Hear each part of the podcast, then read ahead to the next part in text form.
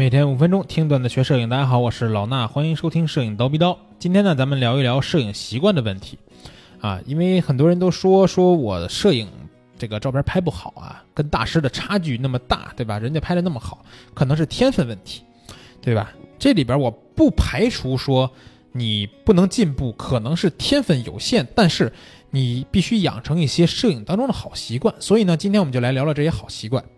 首先第一个啊，呃。看照片的问题，我们每天都会去在朋友圈、微博当中看大量的照片，包括这种图片网站，包括我们蜂鸟论坛，对吧？大量的图片，那很多人看到照片以后呢，无非就是说哇，真漂亮，是吧？顶多是叫叫旁边人过来一看，你看，你看这多漂亮。看完以后，好划过去，继续看下面的。所以，如果你这样看照片的话，没戏。为什么？因为你只欣赏了好看，但你没有思考这张照片是怎么拍的，对吧？你会想一想。这张照片如果让我到了这个场景，我会不会这样拍？这样拍有哪些好处，对吧？这张片子的后期做了哪些调整？原片大概是个什么色彩？它对哪些局部进行了调整？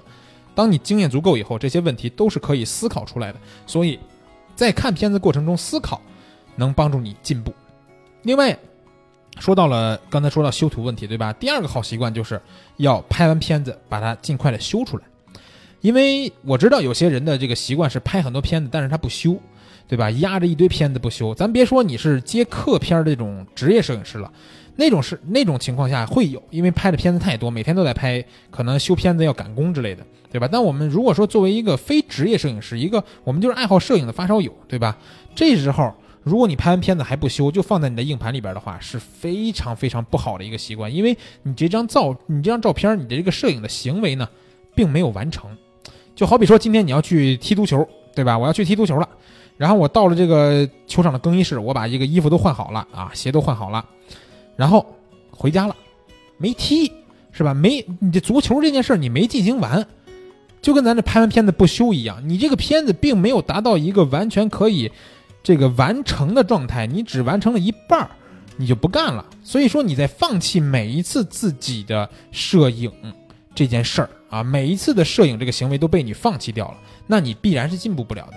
对吧？因为你看不到自己照片最终呈现出来的效果，所以就更别提下一次拍的时候你会往什么方向调整了。这就是修片子的问题。另外还有一个问题啊，可能也跟后期有关，就是呃，有些人可能知道有二次构图，后期再二次构图的这种做法，对吧？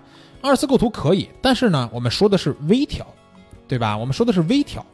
而不是说我们前期依靠自己相机的像素比较高，我们就可以肆意的随便拍摄，然后后期再进行裁图的二次构图，这是真实的事儿啊。有一次有一个同学跟我说买了五 D S R，然后呢，看到什么场景他就随便拍一张，然后后期再到电脑里边去裁图。五 D S R 大家都知道，五千万像素吧，应该是拍出来照片非常大，对吧？稍微裁剪一下图片，好像放到网上看也没什么问题。但是这时候你其实给自己偷了一个懒儿，让你没法在前期拍摄的时候完成构图当中的思考，对不对？所以说这个好习惯就是尽量要在前期的时候完成构图这件事儿。当然有一些微小的差别，我们后期去二次构图没问题。另外，如果你像这个你像素高，对吧？你去二次构图肆意的裁剪的时候，你损失的是什么？损失的是像素。再换句话说，你损失的是什么？损失的是画质。对吧？一张照片你如果不是要求那种本来就是粗糙的感觉的，你画质还是最一个基本的要求。这时候呢，你一定要对画质有一个保障。前期构图既能完成你对摄影的思考，又能帮你达到一个画质的一个提升啊，这是一个好习惯。另外呢，第四个好习惯就是给我们自己的作品命名。其实这件事儿啊，我估计很多人都没有做过。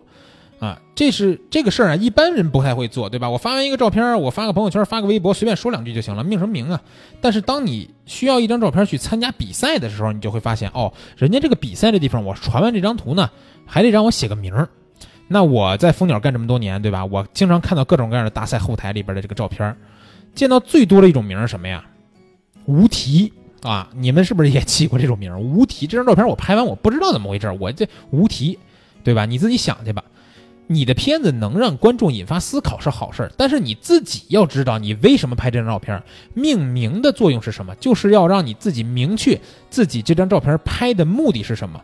我是要表现这画面里边这个人，还是这个场景好看，还是某一个事件，还是里边人画面的关系等等等等。我要知道我为什么拍这张照片。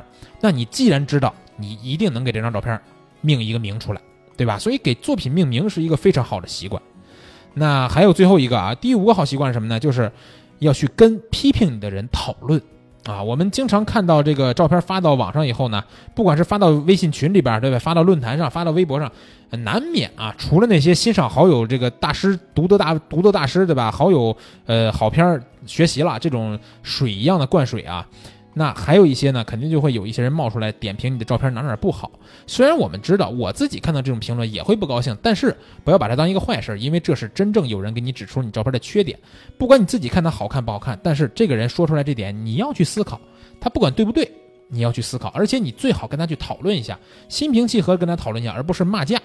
啊，心平气和讨论之后，你会知道他的想法，他看到你这张照片的时候什么感觉，为什么觉得你这儿不好，这时候对你进步和提高绝对是有帮助的。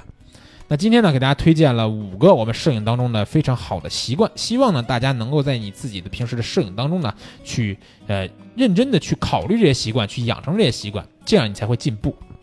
那节目最后呢，还是要告诉大家，我们这个。七月二十号晚上八点，也就是这期节目上线的这天晚上的八点整，在我们千聊直播间呢，有一节非常不错的免费公开课，讲的是闪光灯。如果你喜欢用闪光灯的话，这节免费公开课你必须要听，因为这节课的讲师非常的厉害啊！之前给大家介绍过，他是著名导演唐华涛先生拍过《十点三十三天蜗居》的这个大导演的婚礼指定摄影师，同时他也是。微博上非常热门的索尼用户交流平台阿阿尔法七啊，也就是 A 七 Club 这个账号的主理人，啊，欧阳志斌老师，在今天晚上八点千聊直播间给你带来一节非常精彩的闪光灯免费公开课，不听白不听，去千聊直播间找这节课吧。那今天这期节目呢就是这样，咱们下周见。